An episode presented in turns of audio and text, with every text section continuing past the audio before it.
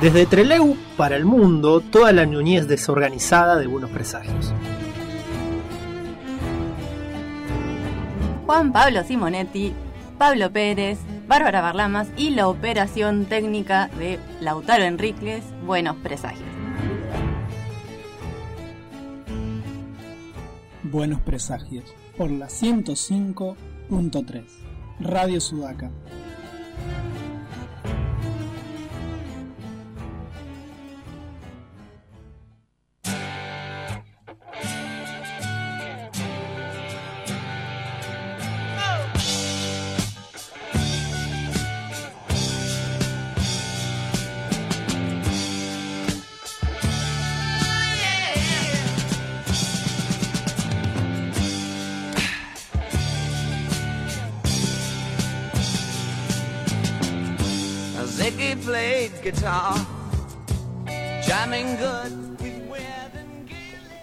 Tardes.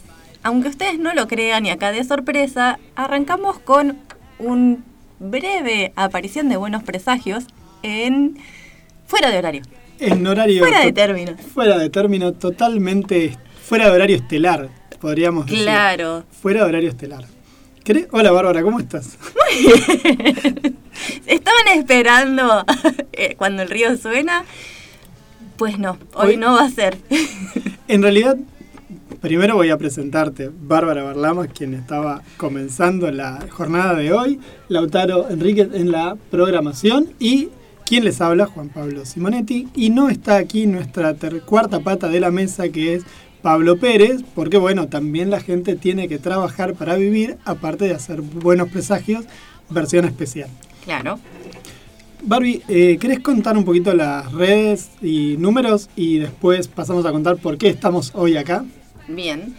Eh, como todos los oyentes saben de esta radio, pueden comunicarse con nosotros al número de teléfono celular 0280-423-9447, escucharnos por la web en www.radiosudaca.org y seguirnos en las redes sociales, Facebook, Twitter e Instagram como Buenos Presagios. Muchísimas gracias. Les contamos un poquito por qué no estamos acá. Primero, eh, íbamos a hacer un programa en conjunto con la gente de Cuando Suena el Río, pero pasaron cosas y, Tampoco podían. claro, José no podía. Así que íbamos a terminar eh, fabricando alguna otra cosa desde la programación de la radio, pero da la casualidad que pudimos ponernos en contacto. En realidad no es que dio la casualidad, es una casualidad que José no venga hoy y que nosotros tuviéramos en simultáneo esta situación. Vamos a estar charlando en breve nomás con Guillermo Martínez, el escritor y matemático argentino, pero ahora más que nada escritor de cuentos, novelas y bueno, y también ensayos. Así que bueno, eh, esa va a ser un poco la, la reunión de hoy. Es lo que nos convoca. Exactamente, Guillermo no podía el sábado en el horario habitual de Buenos Presagios y ninguno de nosotros sabe grabar con el celular una entrevista. Entonces, nos Básicamente. básicamente era mucho más fácil venir, tomar por asalto el programa hoy a la tarde en, en la radio y grabarlo y después subirlo, pasarlo el sábado de vuelta. Quienes no lo puedan escuchar hoy seguramente lo escucharán el sábado o cuando lo subamos a nuestras redes y a nuestros sistemas de podcast y esas cosas que solemos hacer. Pero bueno, nos convoca hoy eso y, en un ratito nada más lo vamos a estar llamando a Guillermo para eh, conversar con él sobre su última novela, La última vez, una intriga literaria y después le vamos a tratar de preguntar de distintas cosas porque también hay películas basadas en sus obras, están por hacer una nueva película basada en una obra de él, entonces tenemos como bastante como para conversar. Pero, como siempre hacemos en Buenos Presagios, vamos a charlar de algunas noticias, algunas cositas que vengan al cuento del día de hoy y que además de, haga los honores a la gente de esta casa de- de- y de este horario. claro, habría que hablar sobre cosas un poco más actuales, sería. Actuales. Yo creo que lo más actual es el despiole en el Senado, ¿no? Que esa la debes tener como más clara vos. Ese es amplio, despiole, pero bueno, es como casi una pica que uno dice, Hoy hubo un constitucionalista diciendo, Macri ya lo hizo en el 17-18 cuando dividió al PRO con Cambiem, con los radicales, y Novarecio se comía la cara mientras el constitucionalista este lo decía.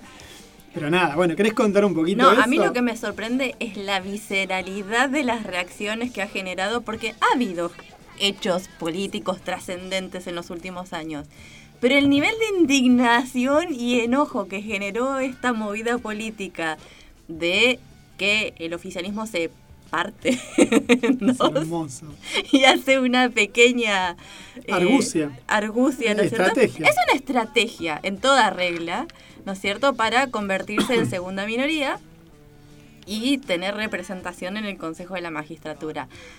Ahora, escuchar entrevistas de aquellos que serían la primera minoría o la cuarta minoría, que son los que quedan afuera en estos últimos días, no tiene desperdicio.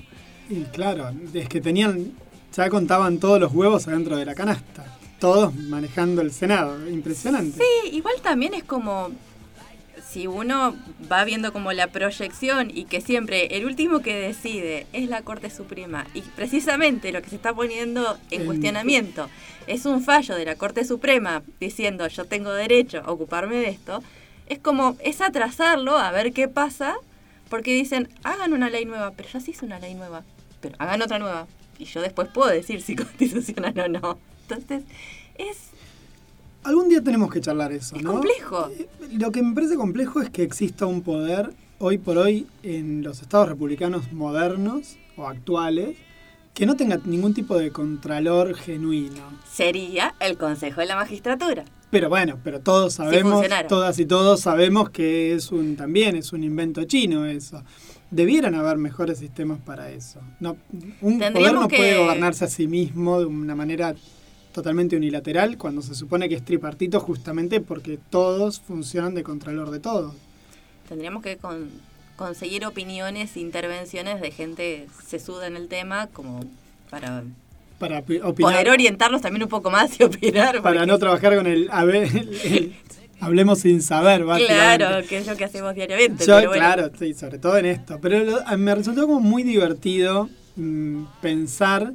eh, para mí, Cristina Fernández de Kirchner siempre tiene la misma estrategia. Cuando todo parece que va en una dirección, consigue patear el tablero de una manera que es disruptivo 100%. Después podemos discutir si estamos de acuerdo o no con ella, sus políticas o qué sé yo, pero es una mujer que tiene una capacidad de generar quilombos, hablando mal y pronto, o por lo menos Pero de jugando con las reglas. Siempre, pero es, es muy interesante esa capacidad que tiene, lo disruptiva que es. Porque, y ustedes tendrían que ver, que, amables oyentes, la cabecita de Barbie yendo a la izquierda y a la derecha a lo, a lo Chiqui Legrand, con la, le faltó el dedito a los chicos. No, no, acabo de descubrir que hay una bolilla suelta dentro del Ah, y auricular. te, y te está jorobando. Ah, pensé que tenía que ver con este comentario. Digo, bueno, ¿qué pensará? Eh, Entonces escucho la bolilla para un lado. turrún, para otro. No, no nos podemos Tengo parar un de la tornillo suelto. Todos tenemos un tornillo. Ese es quizás el, el tema de la jornada, me parece, ¿no? Sí. Es el tema de la jornada. El otro tema que me parece súper interesante para comentar es que según algunas encuestadoras que Dios sabe de dónde salen, Arcioni subió más puntos en, en, la, en el gusto popular provincial. que Eh, es por contraposición a otras realidades. no tengo la más remota idea. Hoy leía en esta candombe que es Twitter eso. Que tampoco. Tiene fuente Arial 12, ¿no? Digamos, una cosa por el estilo. Fue tremendo. Sí, sí, fuente Arial 12, claramente. Sí, no, tiene la, la verosimilitud, o veracidad, perdón, de algo de Twitter a la carrera. Me, quedé choqueado. Yo pensé, lo único que nos faltaría en serio que el tipo mejore los estándares eh, en las encuestas, en serio, sería tremendo, tremendo y eh, angustiante. Bueno, Barbie. Yo lo ¿algún- que les traía como noticia es algo que me llamó mucho la atención porque es bastante mediático en los últimos dos días, que se realiza un el primer juicio por crimen de lesa humanidad a una masacre en una comunidad en Chaco que se llama la masacre de Napalpí. Y es en realidad un juicio de lesa humanidad, pero ni, los, ni las víctimas ni los perpetradores eh, viven actualmente. Es una cuestión de reparación histórica, porque la masacre fue en abril de 1924 en Chaco.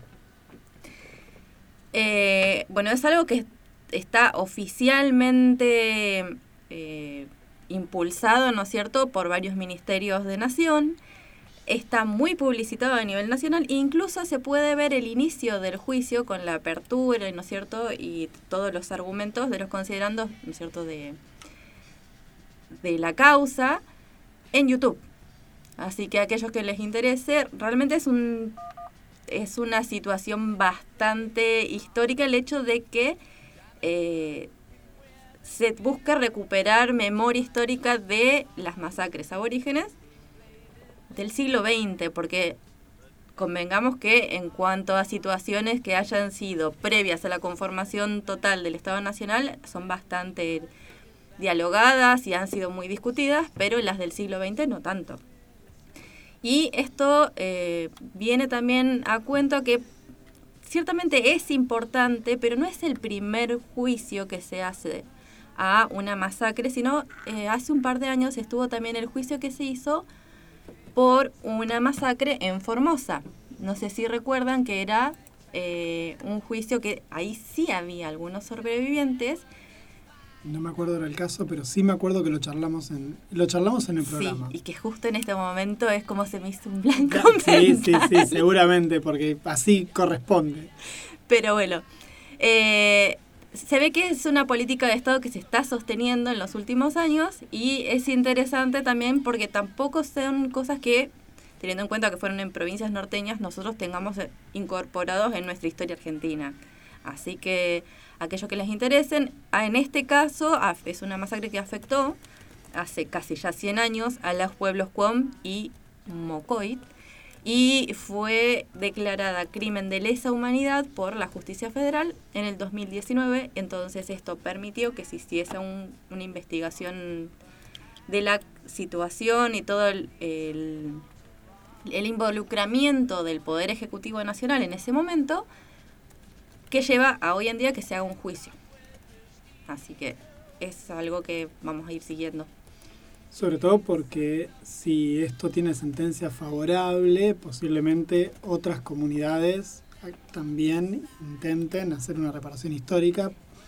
Es por que sí, esto da pie a que se ponga, digamos, visibilidad las distintas masacres que generó el Estado Nacional, no solamente eh, las persecuciones políticas, que son las más eh, trabajadas durante los golpes de Estado, sino también aquellas que fueron durante gobiernos democráticos. Bueno, toma mate con chocolate, tremendo. Bueno, eh, paramos un ratito acá con el tema de noticias porque ya vamos a hablar con, con Guillermo. Cortamos un ratito, vamos a un parate, hacemos una pequeña... Sí, perdón, Barbie, ¿querés Masacre decirlo? de Rincón Bomba era. Masacre de Rincón Bomba. Bueno, Dios, Dios bendiga la conectividad de internet que podamos, que podamos buscar rápido las cosas. Paramos un ratito, cortamos acá un segundito y ponemos un Volvemos separador. ahora con la entrevista. Exactamente.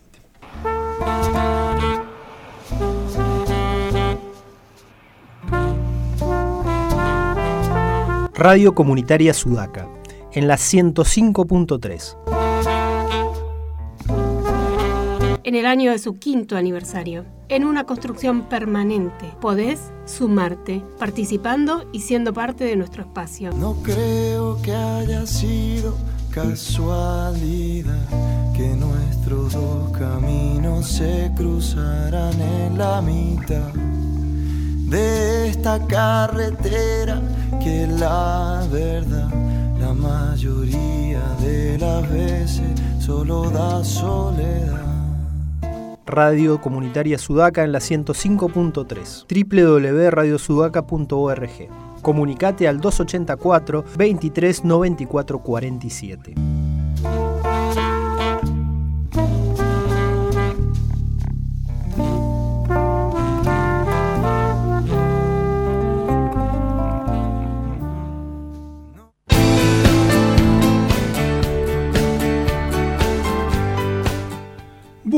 Volvemos a este segundo bloque de eh, un especial de Buenos Presagios, una toma por asalto a cuando el río suena, que en la sintonía de la 105.3. Y en este momento estamos ya conectados con Guillermo Martínez, escritor, matemático argentino, bahiense. Hola Guillermo, ¿cómo te va? Juan Pablo te habla.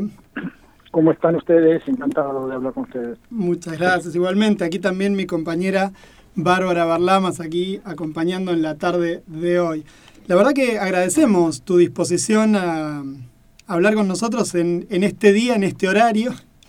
Tuvimos que No, hacer alguna- algunas modificaciones nosotros también. Salimos los sábados, pero bueno, entramos Ah, a hablar con los compañeros de la radio y las compañeras de la radio para poder eh, charlar un ratito con vos. Un poco, eh, vamos a charlar de la última novela que has escrito y después, si no tenés problema, vamos a charlar un poquito sobre el resto de tu obra. Pero primero arrancamos más o menos siempre por lo mismo. ¿Dónde estás en este momento viviendo o dónde estás en este momento recalando? ¿Y cómo te trató la pandemia que todavía ha dejado coletazos eh, en todo el mundo? No, bueno, yo vivo en Buenos Aires desde el año 84, con, con algunos periodos, viví un par de años en Inglaterra y en algunos otros lugares por seis meses, pero mm, siempre todos estos años, eh, desde que me fui de Bahía Blanca, vivo en Buenos Aires. Y sobre la pandemia, la verdad es que rescaté esta novela, fue la novela que escribí, la empecé a escribir en enero del 2020 la tenía ya bastante pensada. Durante el año 2019 yo estuve viajando muchísimo por, por la cuestión del premio Nadal, entonces hice fui a España estuve en va- varios países de Latinoamérica y no me pude sentar, digamos, con la concentración suficiente como para empezarla.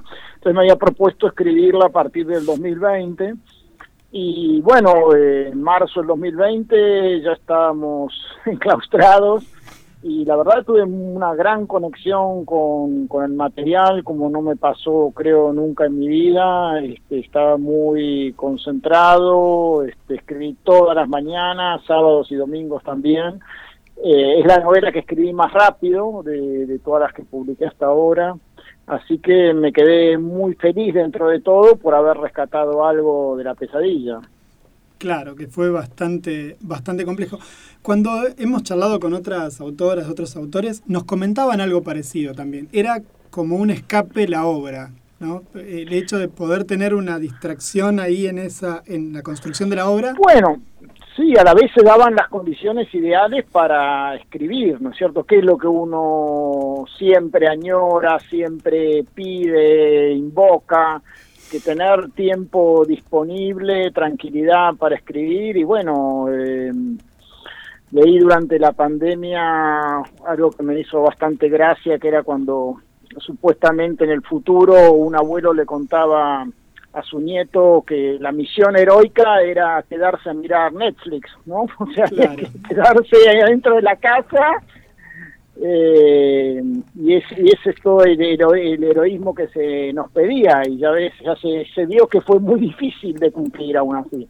Eh, pero bueno, yo mm, me tomé en serio lo de mm, eh, tratar de rescatar algo y si bien perdí bastante el- la lectura en estos últimos dos años, ahora la estoy recuperando, yo la, la parte de la lectura la hacía siempre a la tarde en cafés, eh, pero a la mañana en cambio la realmente pude aprovecharla y como te digo, nunca escribí más rápido una novela. La terminé en marzo del año pasado, digamos. Y también salió después la bastante. corregí durante un año, ¿no? Ah, eso es lo que te iba a preguntar, claro, porque tardó un ratito Sí. más en salir. Y siempre me tomo entre seis meses y un año para corregir. Sí. Eh, te digo más, a mí la parte que más me interesa de la escritura es la parte de, la corrección. Eh, siempre lo paso mejor en la, en la etapa de la corrección. O sea que cuando haces ensayos para los diarios, entonces es medio como que está ahí, pero no está la, eh, obra final. Eh, no, si tengo que escribir artículos para los diarios siempre con mucho tiempo de anticipación. Me cuesta mucho resolver, una- eh, aunque sea un artículo breve, resolverlo así rápidamente. Siempre necesito como una especie de preparación mental, eh, luego necesito encontrar una manera de abrir el artículo, o un cuento, lo que fuera. Eh, por ejemplo, ahora estoy escribiendo un cuento eh, para la revista Orsay y llevo tres meses escribiendo ese cuento, ¿no? O sea, necesito siempre tener eh, bastante tiempo por delante para pensar. Justo te iba a preguntar eso, hacía rato que no sacás eh, un libro de cuentos. El último, si no me equivoco, era eh, una... Una felicidad repulsiva. Una felicidad repulsiva. Recién estábamos charlando de eso y se me fue el nombre. Eh, ese fue el último que escribiste, Va, por lo menos que recopilaste, el 2013. Sí, lo que pasa es que, bueno, eh, no soy un escritor que se pueda dedicar a varias cosas a la vez. Eh, eh, he tenido amigos pintores que avanzan en paralelo con varios cuadros, por ejemplo. Eh, a mí me, si yo estoy inmerso en una novela, hasta que no termino la novela no puedo pensar en, otra cosa realmente. Y entonces los cuentos van quedando como en los intersticios entre novela y novela, eh, que cada tanto, bueno, por, por algún motivo en particular escribo algún cuento. Y entonces, eh, que con ese ritmo, un libro de cuentos demora para mí un año más o menos. Eh, perdón, 10 años. 10 ¿no? Un años, claro. por año, 10 años. Sí. Porque la última novela, la anterior eran Los Crímenes de Alicia, la segunda parte o una continuación Sí, o algo sí, parecido de eh, Crímenes Imperceptibles. Claro, Los Crímenes de Alicia la publiqué en el 2019 y Una Felicidad Repulsiva, si no me equivoco, fue en el 2014, creo. Dice 13 Wikipedia, pero te creemos a vos que sos el, el dueño de la Bueno, pelota. posiblemente lo terminé en 2013 y lo publiqué en 2014.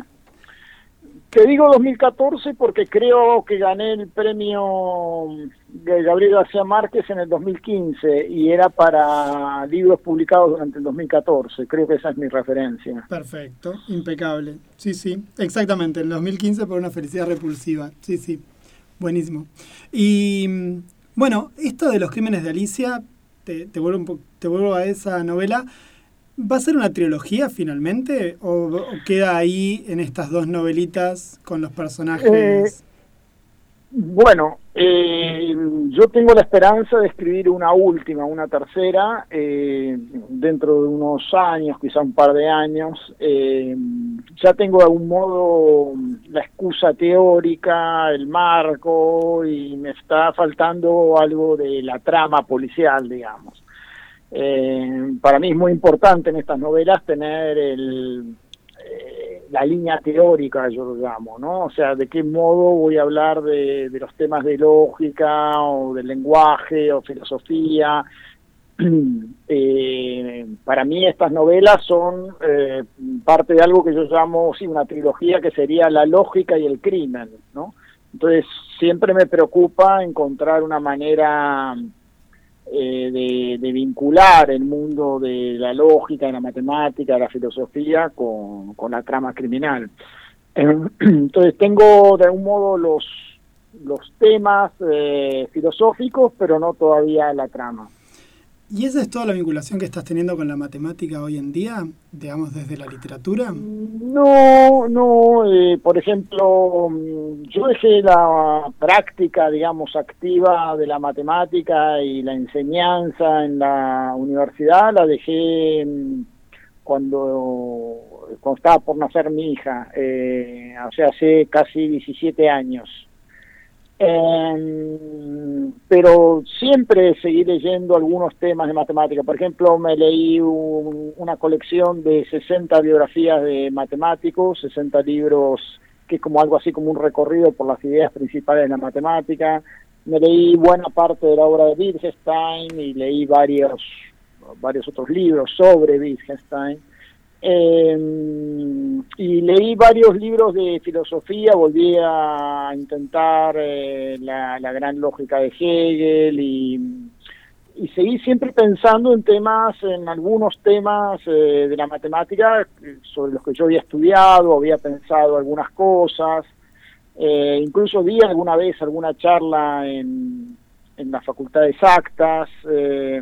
Es decir, no me aparté del todo de la matemática, siempre seguí pensando algunos temas. Pero de sí- hecho, tengo pensado escribir un libro a futuro eh, que quizás se llame para que prosigan y justifiquen, eh, que sería como hasta dónde llegué a pensar en algunos temas. Está bien. Es, es una frase de Borges, sea claro, para que prosigan y justifiquen. No me la acordaba para nada. Sí, Pero- eh, Porque vos tenés... pero me parece una, sí, me parece una linda frase. Él, él Sí, claro. desarrolla una idea y dice esa frase, ¿no? Para que prosigan y justifiquen. está bien. Sí, sí. Como que da el puntapié para que sigamos. Claro, porque en la matemática muchas veces uno tiene ideas, eh, pero una cosa es tener ideas y otra cosa es poder desarrollarlas, probarlas, justificarlas, ¿no? Eh, entonces a veces eso no, no te alcanza una vida. No, no, claro que no. Vos has eh, trabajado también sobre, sobre divulgación matemática específica en Gödel para Todos con Gustavo Piñero. Y después eh, hay una obra que en general no te nombran nunca, pero yo pienso que es un poco obra tuya, que es eh, una lectura matemática del pensamiento posmoderno, que es tu traducción a un texto de Vladimir Tasik. Es una obra que... Ah, muy bien. Bueno, si llegaste a ese libro ya te Me puedo lo- considerar un lector premium. Lo tengo, me lo regal, de- debo confesar que me lo regaló mi co- eh, la próxima novela va de regalo para los dos, ¿qué te Uh. puedo decir? Bueno, muchísimas gracias. Eh, sí, es una, es una obra que me regaló una profesora mía en su momento, una profesora de Comodoro Rivadavia.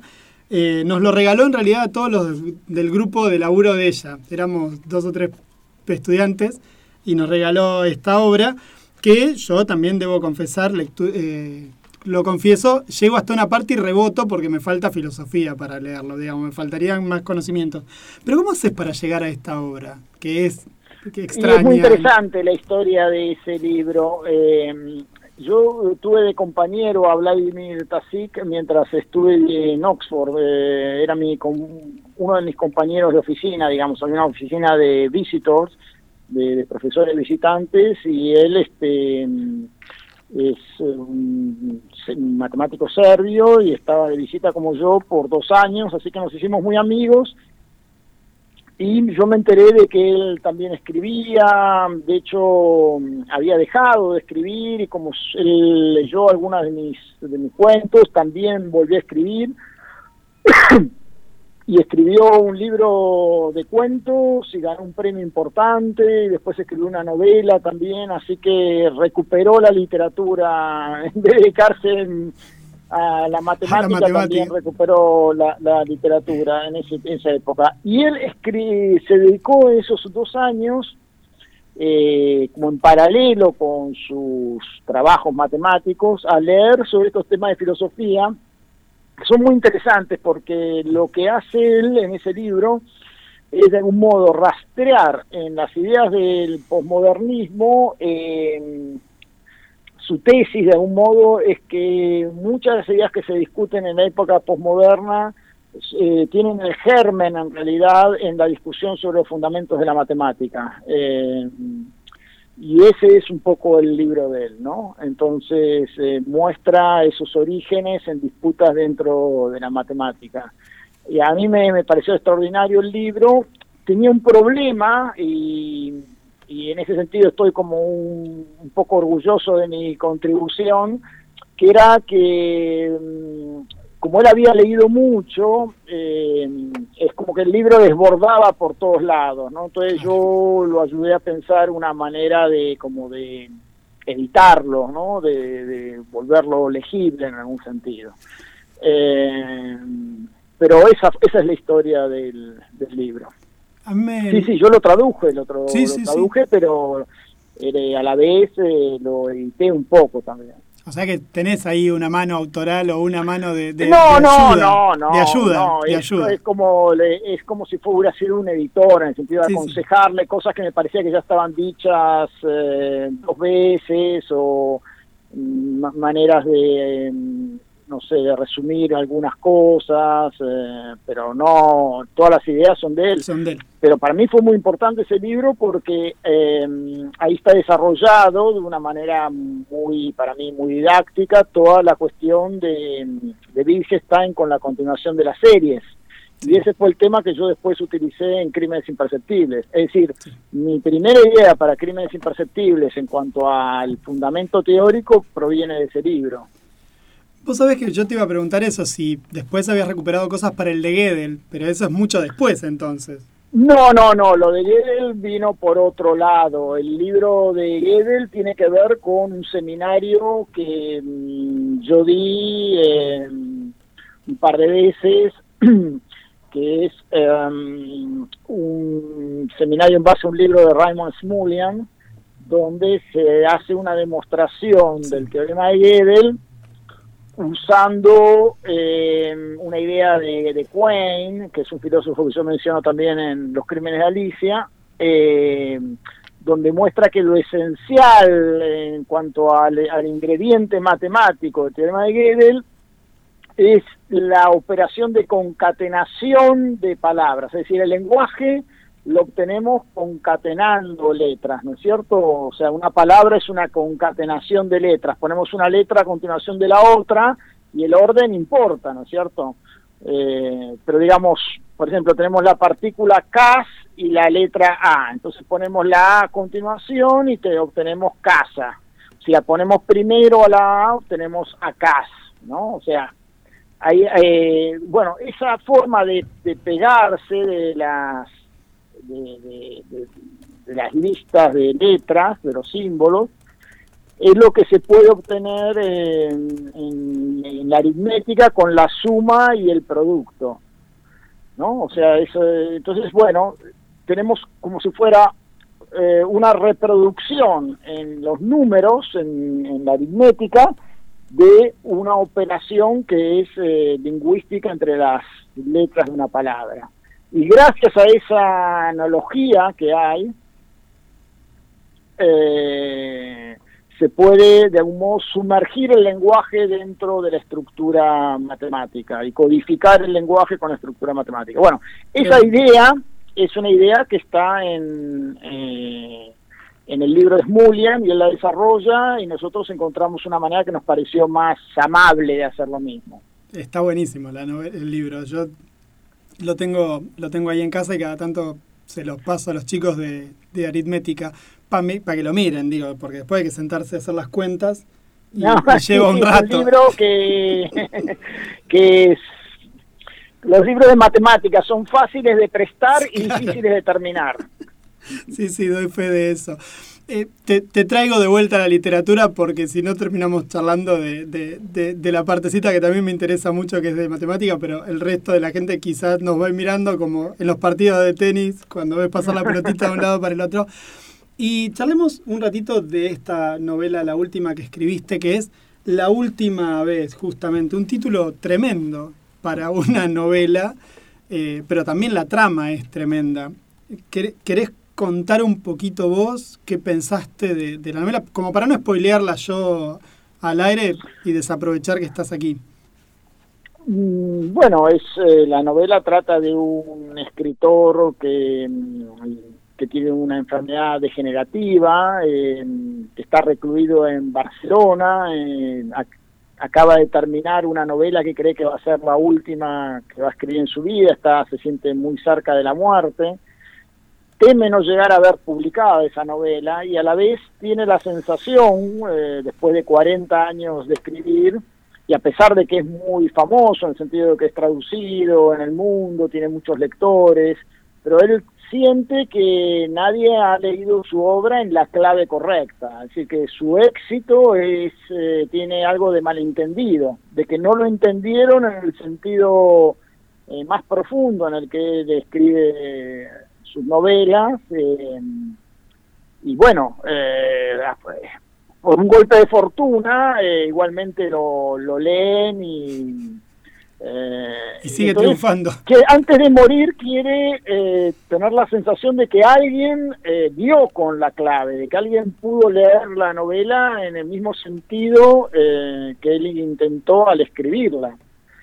Y entonces convoca a un joven crítico porque también tiene la sensación de que quizá lo entienda alguien del futuro, ¿no? Este joven crítico tiene una honestidad intelectual irreprochable y viaja desde Buenos Aires a Barcelona y se aloja en la casa de él eh, y empieza a leer esa novela. Entonces, la novela tiene esta especie de alternancia entre, entre lo que le ocurre a, este joven crítico en Barcelona y con la esposa y con la hija del escritor, hay toda una subtrama erótica, romántica, como quieras llamarla, y, eh, y la novela que va como develando algunas claves, ¿no? Y, hay una cierto, un cierto solapamiento en cuanto a la atmósfera de la novela sobre lo que va ocurriendo en, esa especie de, relación triangular que se establece en la casa. Es, es una idea que, que, aparece en otras novelas tuyas, ¿no? Esta tensión entre el protagonista y o, el, o el narrador en realidad, y, otra, y las otras figuras que están ahí, ¿no? Siempre hay, alguna cosa ahí, pensaba eh, en la muerte lenta de Luciana B. Digo, que, de, que Yapa va a salir una peli ahora en breve y de paso la traemos a la palestra por eso. Eh, ahí también hay como una cosa que, que, bueno, Barbie tenía ahí una pregunta anotadita. No, bueno, esto de, viste, de que te estaba comentando Juan Pablo, de la tensión que pones entre los personajes, en el libro este hay como una sensación tan angustiante que después me quedó la incógnita y quería preguntarte, porque ahí están retratados y en muchas de tus novelas autores o catedráticos, y tu mirada de los autores es como interesante. Bueno, es, es, angustiante en un sentido, ¿no? Pero también hay algo de humor negro. Eh, el, mismo personaje del escritor moribundo tiene algo de, humor negro con respecto a su situación y en la novela que escribe.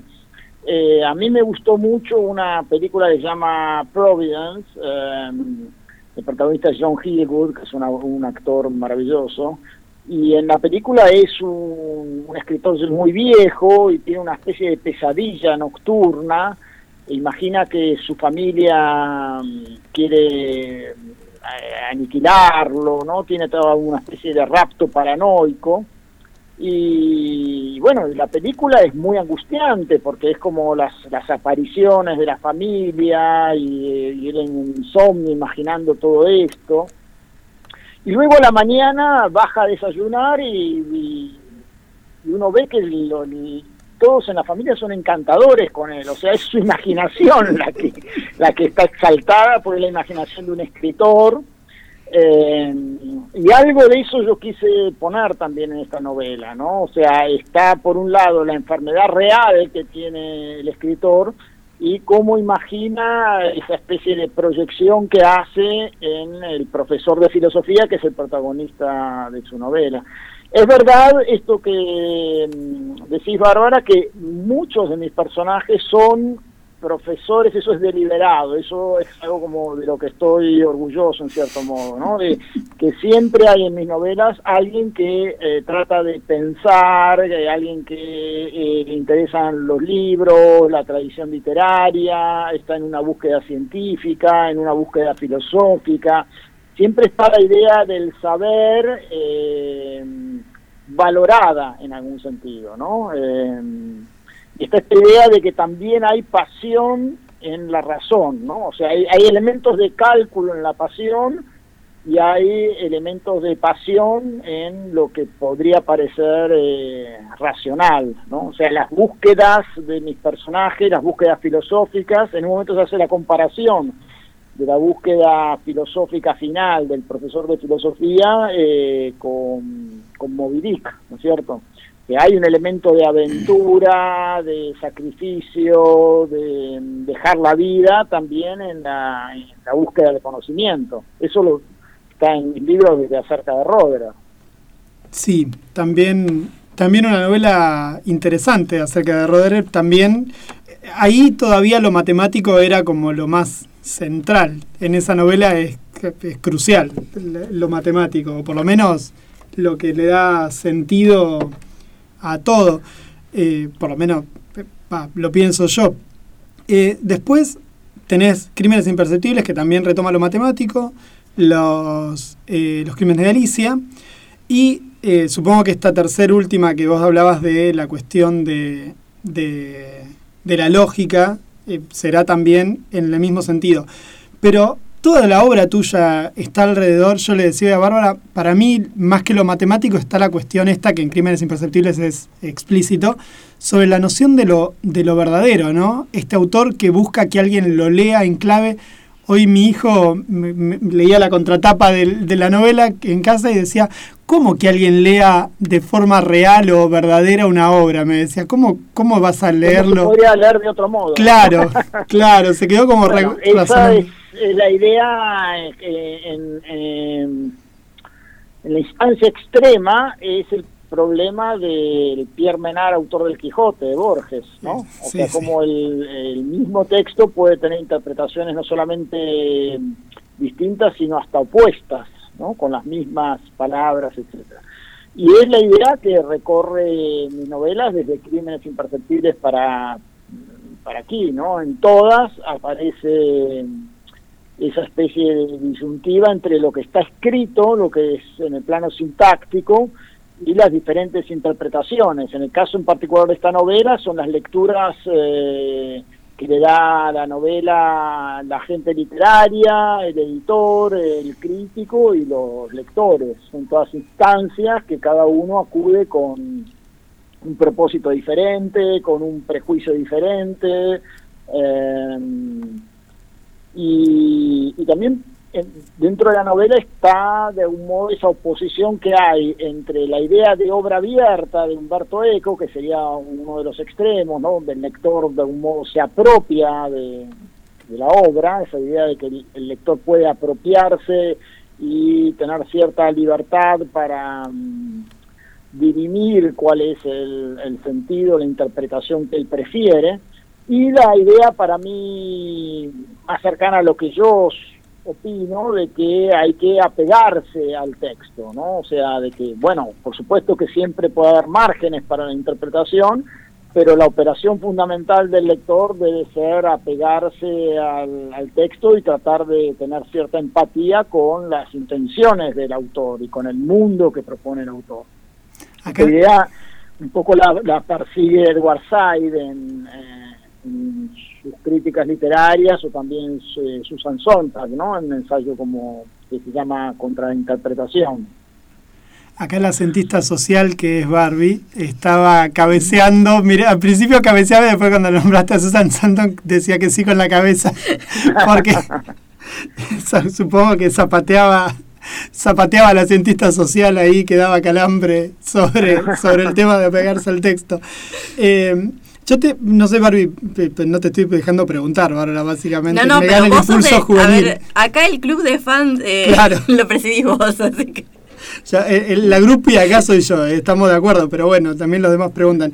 Eh, yo te leía una entrevista, te corro un cachito y te llevo al cine y esta cuestión de la le- volviendo, en realidad volvemos al tema de la interpretación de vuelta, porque vos contabas en una entrevista que cuando tuvieron que hacer los crímenes de Oxford, eh, una de tus escenas más adorada dentro de lo escrito fue de lo más difícil de llevar a la pantalla.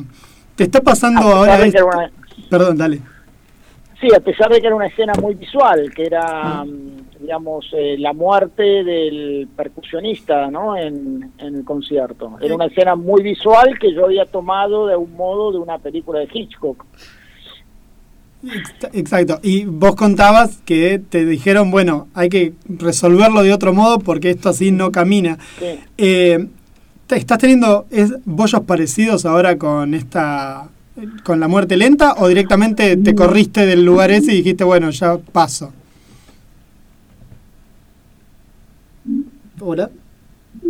¿No? Eh, quizá te diría que pesa más la cuestión de género, que está tan hipersensible ahora, entonces en la representación en- de, de las relaciones entre el escritor que, que emplea a la chica que dicta, etcétera, bueno, creo que tuvieron, la verdad que no sé porque no la he visto, pero ya me advirtieron que eh, Que por ahí van las digamos, modificaciones o las miradas. Sí, que por ahí va a haber modificaciones en ese sentido, sí. En, en- en mi, no- en mi novela es muy importante que haya cierta ambigüedad sobre las intenciones, los propósitos de Luciana y de cada uno de los escritores, ¿no? Que haya una, una duda, un, eh, eh, las, las versiones son muy equilibradas, digamos y queda casi para el lector decidir hacia dónde se inclina la balanza moral, por así decirlo. Eh, y me parece que en la película mm, no, eh, no va a ser así. Esto es lo, lo que lo que temo un poco. Hoy, hoy charlábamos un poco antes de, empezar el programa al respecto de la novela, de eso, ¿no? Eh, qué, qué complejo que era hacerla ahora esta, a esta novela en el contexto que mencionabas. Así que bueno, tan corridos del eje no estábamos, porque además, bueno, Claro, bueno, eh, para mí eh, sigue siendo igual. Yo supongo que si yo la escribiera de nuevo iría por los mismos caminos. eh, pero bueno, eh, son temas que, que creo yo que dividen aguas entre la manera en que muchas veces, eh, bueno, esto tiene que ver con las interpretaciones y con los énfasis en las interpretaciones. Es decir, todo lo que sea representación o mirada de los hombres sobre las mujeres está como puesto automáticamente bajo sospecha, ¿no? Eh, de una forma o con un énfasis que antes no existía. Entonces, quizá un varón lea con naturalidad una cantidad de cuestiones eh, y quizá una mujer en este momento eh, le salten todas las alarmas con algunas escenas, ¿no? O sea, eso puede pasar.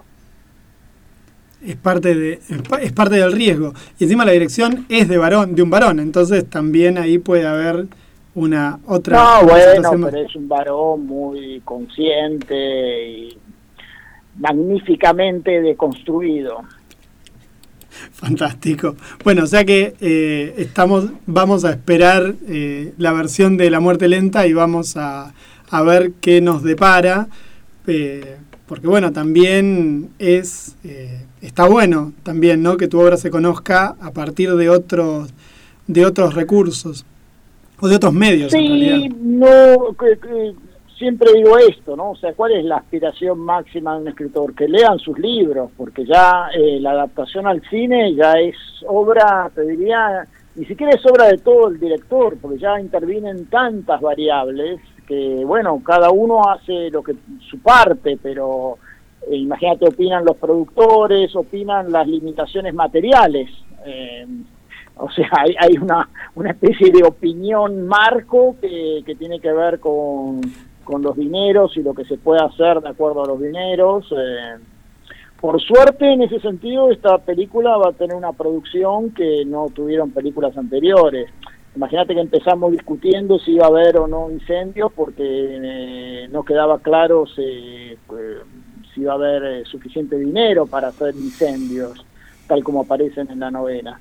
Y finalmente hubo una cantidad de, eh, de detalles de producción maravillosos. Eh, en, en- cierto modo, por, por contar con la posibilidad de que mm, se difunda a través de Netflix, va a aparecer en todo el mundo, ¿no? Eh, eso les dio un poco de aire para, por ejemplo, eh, durante una semana se alquiló el Gran Splendid para, para filmar toda una escena muy importante con la presentación de un libro. eh.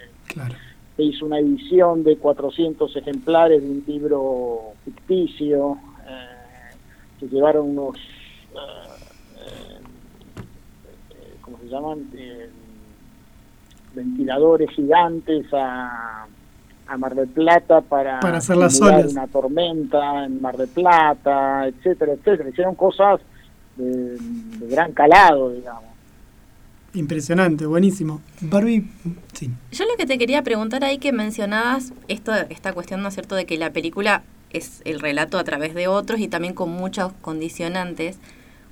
Eh, cuando escribís, en cuanto, más allá de que vos haces toda una revisión muy concienzuda, como nos decías, ¿qué, ¿qué importancia o qué peso pueden llegar a tener el editor que tengas en ese momento y la editorial?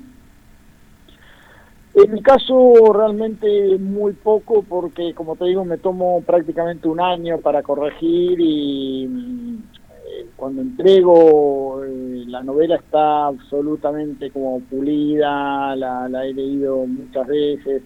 Igual siempre alguna alguna cosa se pasa, te marcan alguna repetición de palabra, alguna cosa menor lo, eh, en, lo que puede influir el editor, por ejemplo, es en hacerte reflexionar sobre un título, por ejemplo, si no... Eh, eh, o, o, en el caso de, de, esta última novela, a mi editora no la convencía del todo el, el, primer párrafo, pero porque no le resultaba lo suficientemente limpio para una entrada en la, eh, en, la, en, la, novela, ¿no? Y de hecho lo, toqué un poquito. Eh, alguna cuestión así, pero muy menor, ¿no? Eh,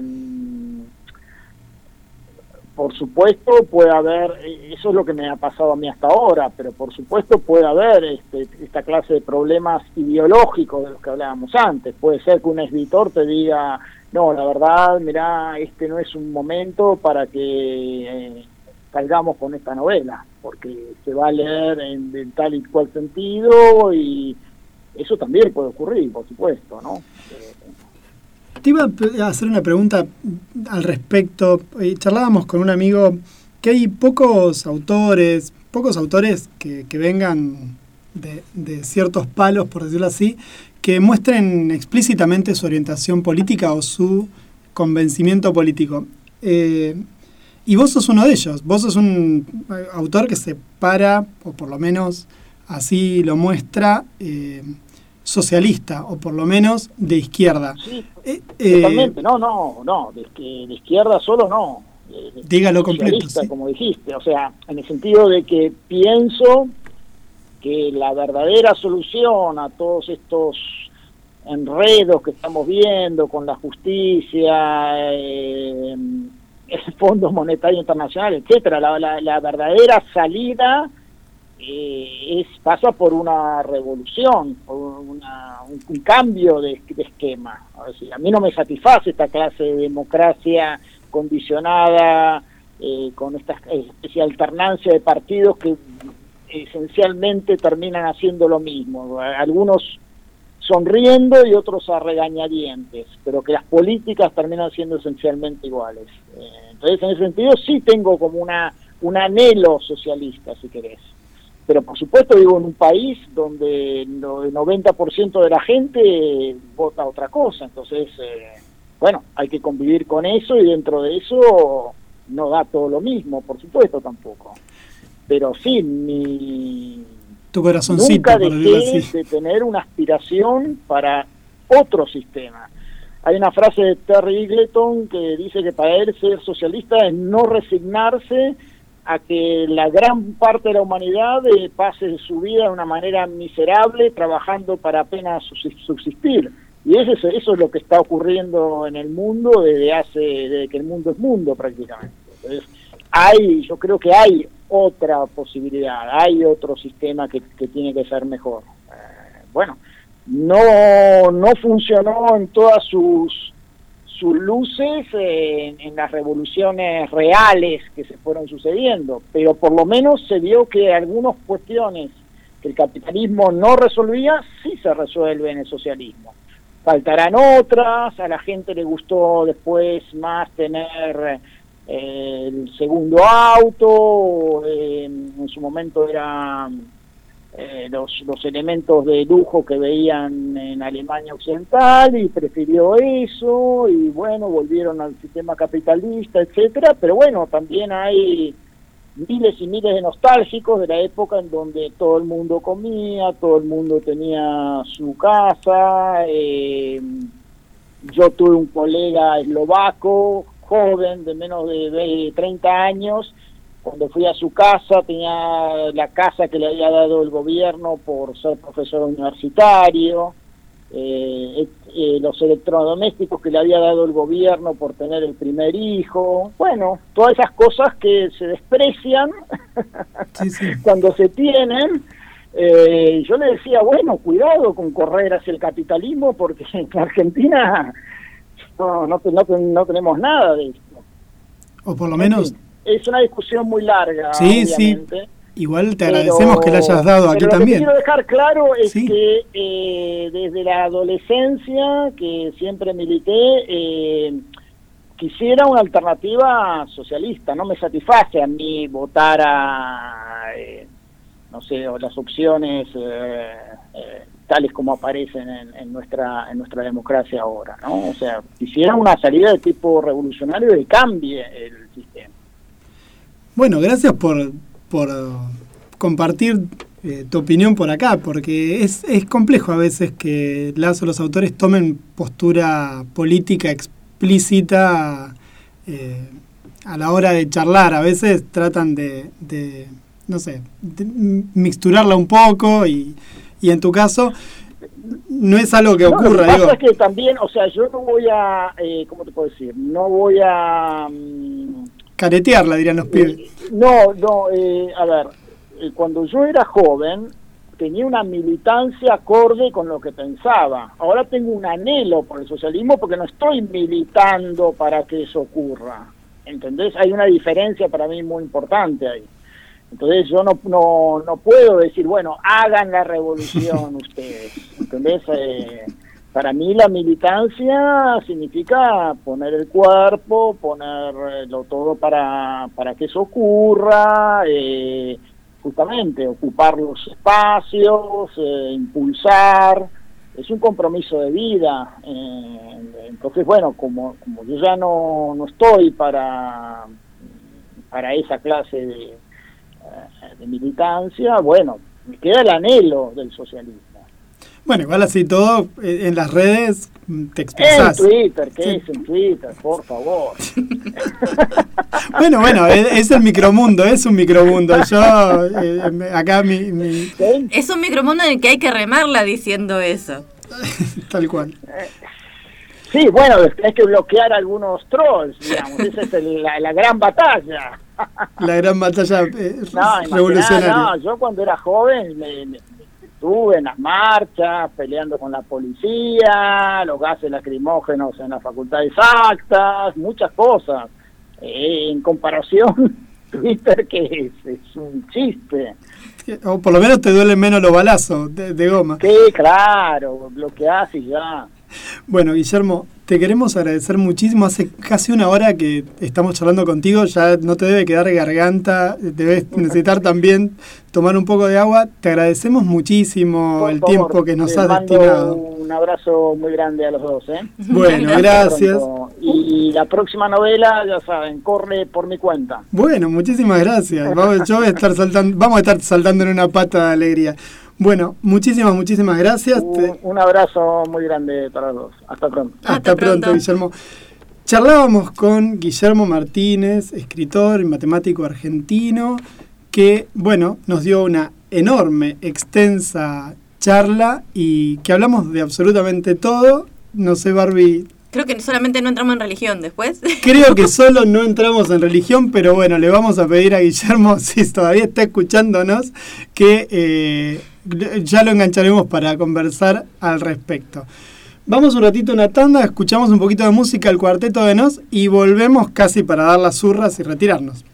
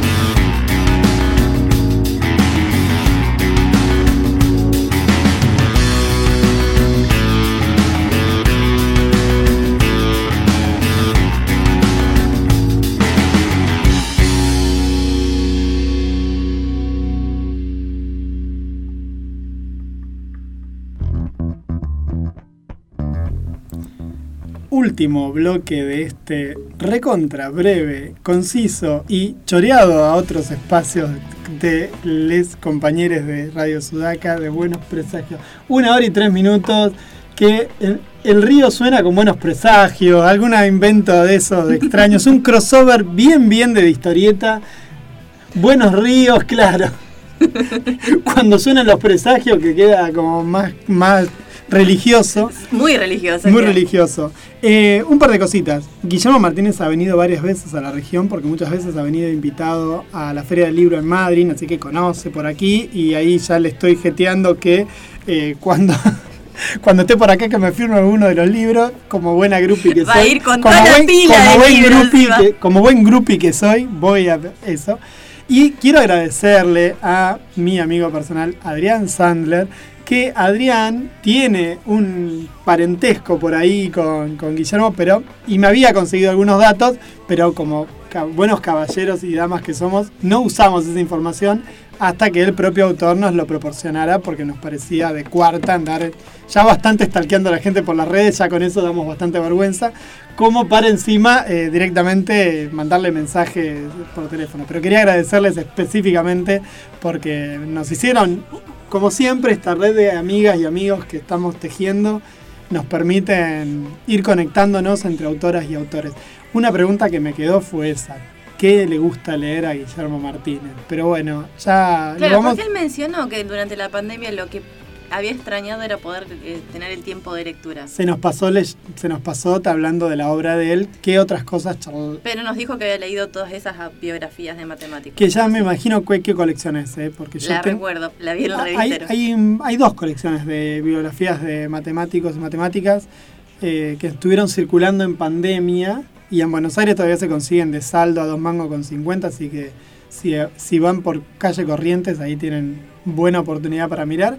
Y algunas doné yo a la biblioteca de- del instituto y otras a las de la universidad, así que si algún oyente quiere leer la fabulosa vida de Euclides, por ejemplo, eh, no digas que no, no sabes, eh, uno esconde. Euclides es súper No, interesante. no, digo el que debe haber sido súper interesante. Sí, sí, yo no creo que vaya en este momento corriendo a leerla, pero... Acá Nidia nos- Aguilera que nos mandó saludos, lo mismo que Andrea, que Andrea Villegas que también nos mandó saludos, dice que El río suena con buenos presagios, es muy bueno para como título para la jornada de hoy. Así que bueno, Muy positivo. Muy positivo, claro. Bueno, agradecemos a la producción, a, a Lautaro que se fumó estar acá con nosotros un miércoles a la tarde. Una hora y media antes. Una hora y media antes, porque también, sí, todos un poco. Gracias, Barbie, por estar aquí. Gracias a mí por estar también, porque si no me agradezco quién. ¿Quién lo va a hacer si no? Y adiós, bye bye, ¿no? Adiós. LJ.